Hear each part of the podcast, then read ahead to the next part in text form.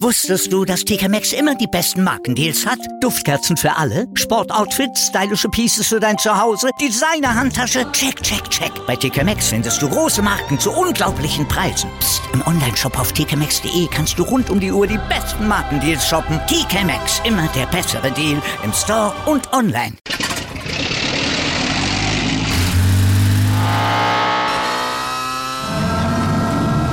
Von 0 auf 100.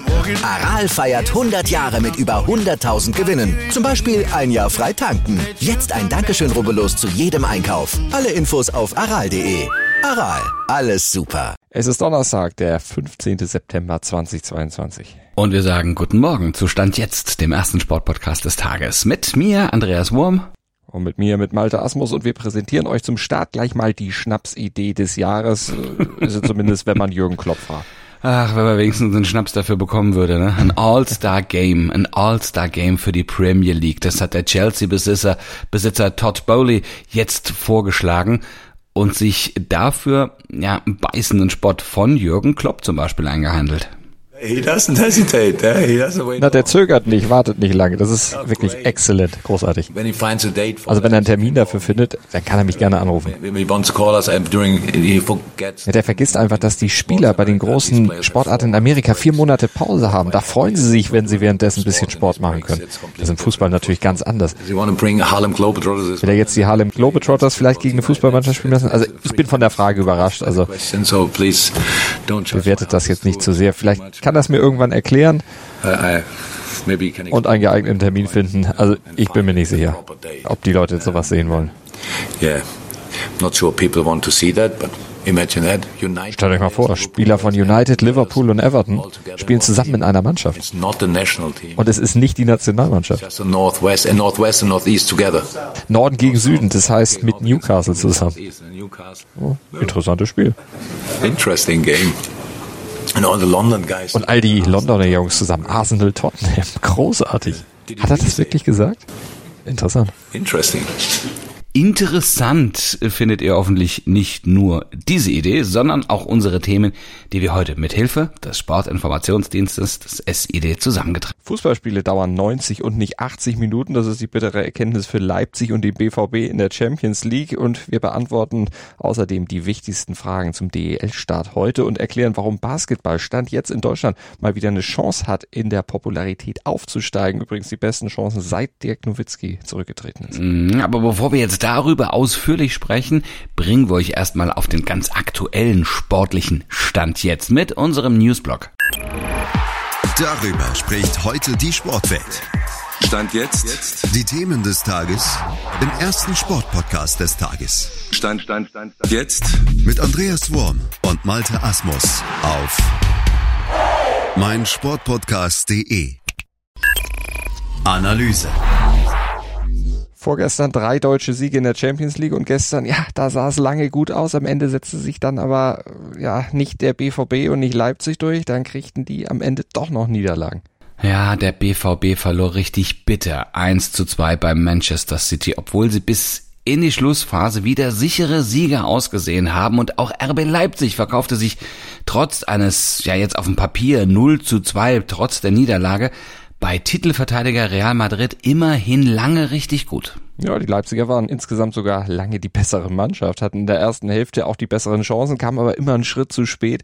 Und in der zweiten Hälfte, ja, da kam dann nicht mehr viel von ihnen. Dafür setzte sich dann am Ende die individuelle Klasse der Madrilen doch noch durch. Den ersten konsequent zu Ende gespielten Angriff schloss Valverde dann eiskalt ab. Und Asensio, der setzte in der Nachspielzeit dann den Schlusspunkt unter den, muss man ja auch nochmal herausstellen, achten Pflichtspielsieg im achten Saisonspiel für Real. Die 80. Minute war's, ne? Der, als es für Leipzig richtig dunkel wurde und beim BVB war es ganz genauso. Vorher ja. haben sie das richtig gut gemacht.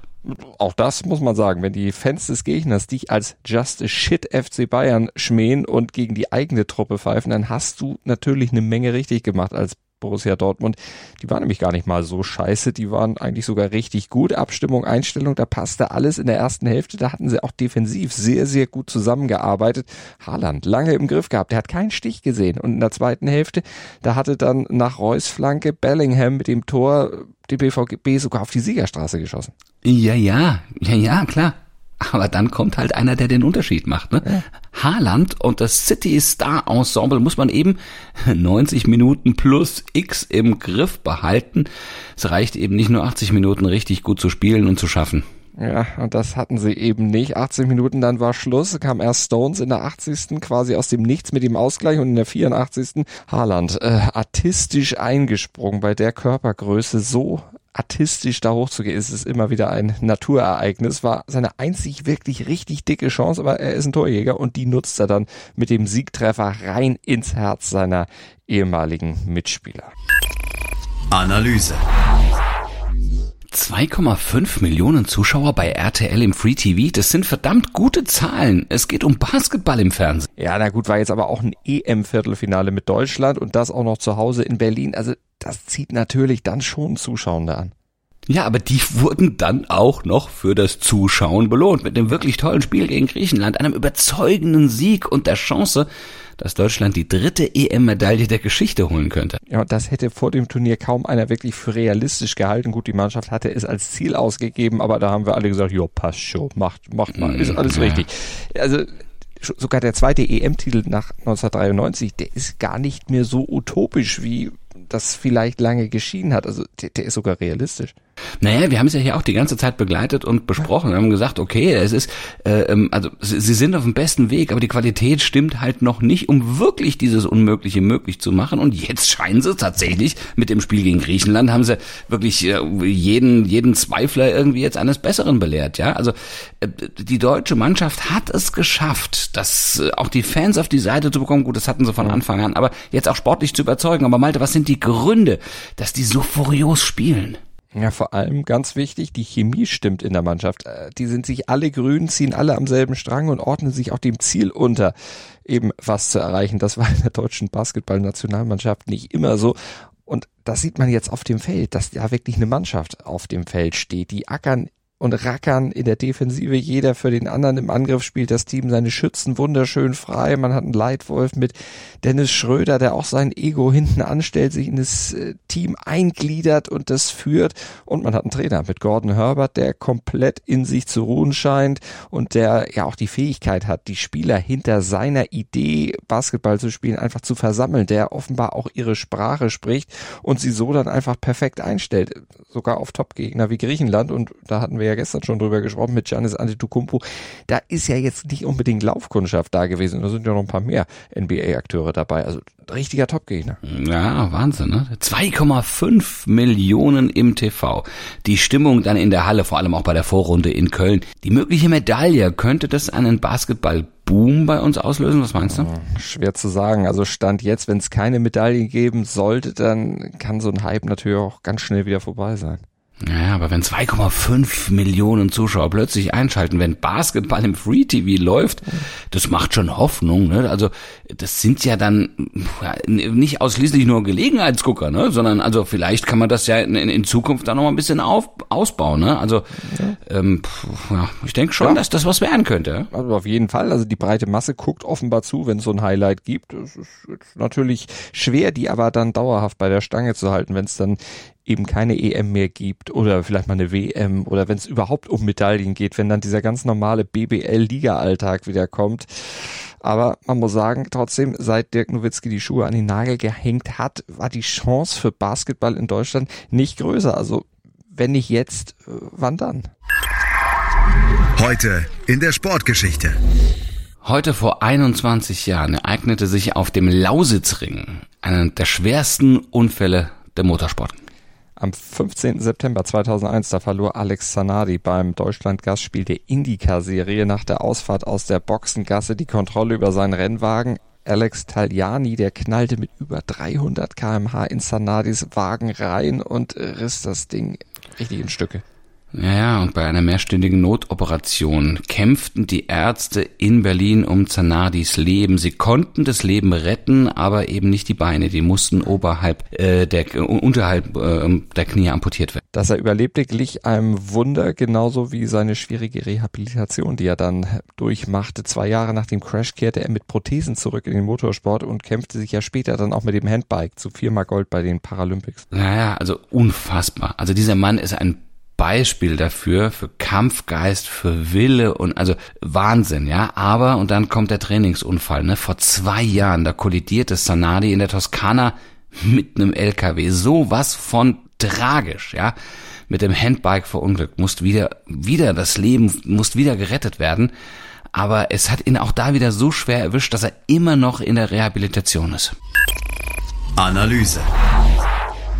Heute Abend geht's wieder los. Die DEL startet in ihre 29. Spielzeit mittlerweile. Ah ja, den Modus, nach dem gespielt wird, den haben wir ja gestern schon erklärt, aber es gibt ja noch ein paar offene Fragen. Zum Beispiel die Frage, spielt Corona nach den letzten beiden Jahren sowie die Pandemie ja großen Einfluss auf den Spielplan hatte, stand jetzt eben auch eine Rolle?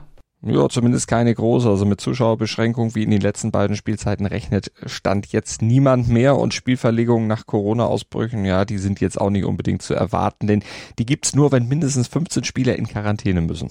Ansonsten wird bei Ausfall dann für den Gegner gewertet. Aber falls doch was passieren sollte, hat die DEL natürlich Pläne in der Schublade. Man ist für den Fall der Fälle auf jeden Fall vorbereitet und gerüstet. Aber größere Probleme könnte der Liga da vielleicht schon die Energiekrise und natürlich auch die Inflation machen.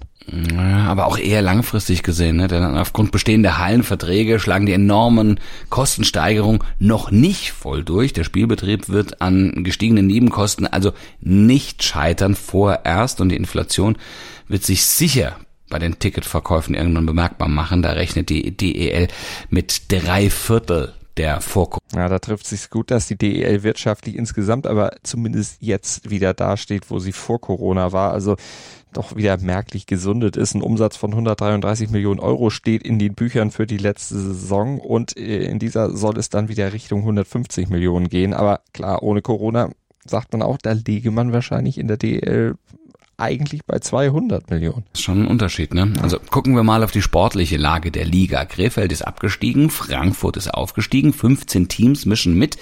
Der Tabellenletzte der Hauptrunde dieser Saison steigt definitiv ab und sollten in der DEL 2 Kassel, Dresden oder Krefeld Meister werden und damit aufsteigen, muss auch der Vorletzte runter und das Feld wird von 15 auf 14 Clubs reduziert.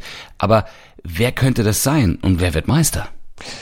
Ja, also den Titel holt sehr wahrscheinlich einer der üblichen Verdächtigen, das glaubt zumindest TV-Experte Christoph Ullmann. Aus meiner Sicht äh, gehen alle auf Eisbärenjagd. Die haben jetzt zwei Titel in Folge gewonnen, wollen natürlich den, den dritten holen.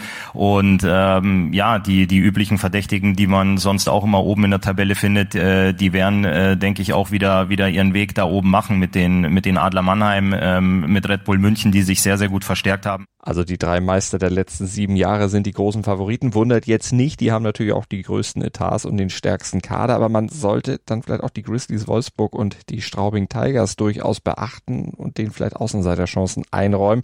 Und äh, Abstiegskandidaten, naja gut, vor allem die Aufsteiger der letzten beiden Jahre müsste man da nennen, also die Bietigheim Steelers und die Löwen Frankfurt. Das bringt der Sporttag.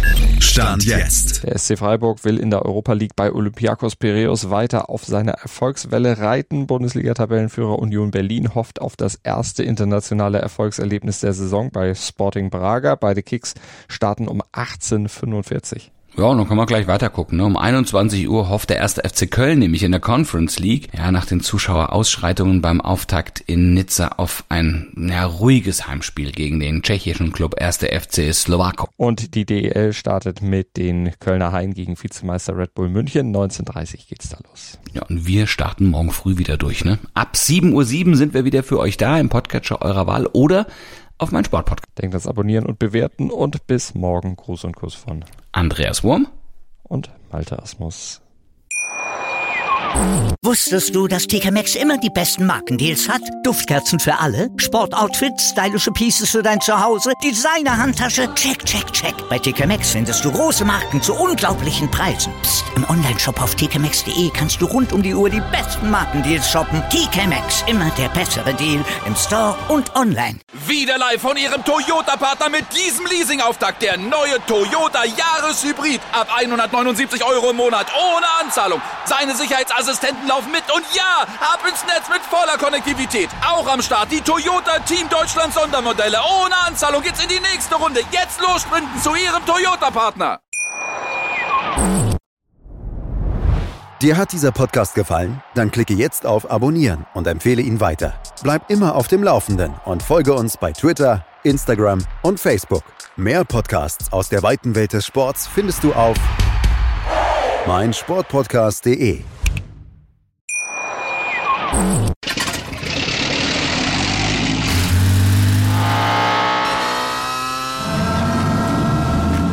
auf 100. Aral feiert 100 Jahre mit über 100.000 Gewinnen. Zum Beispiel ein Jahr frei tanken. Jetzt ein Dankeschön, rubbellos zu jedem Einkauf. Alle Infos auf aral.de. Aral, alles super.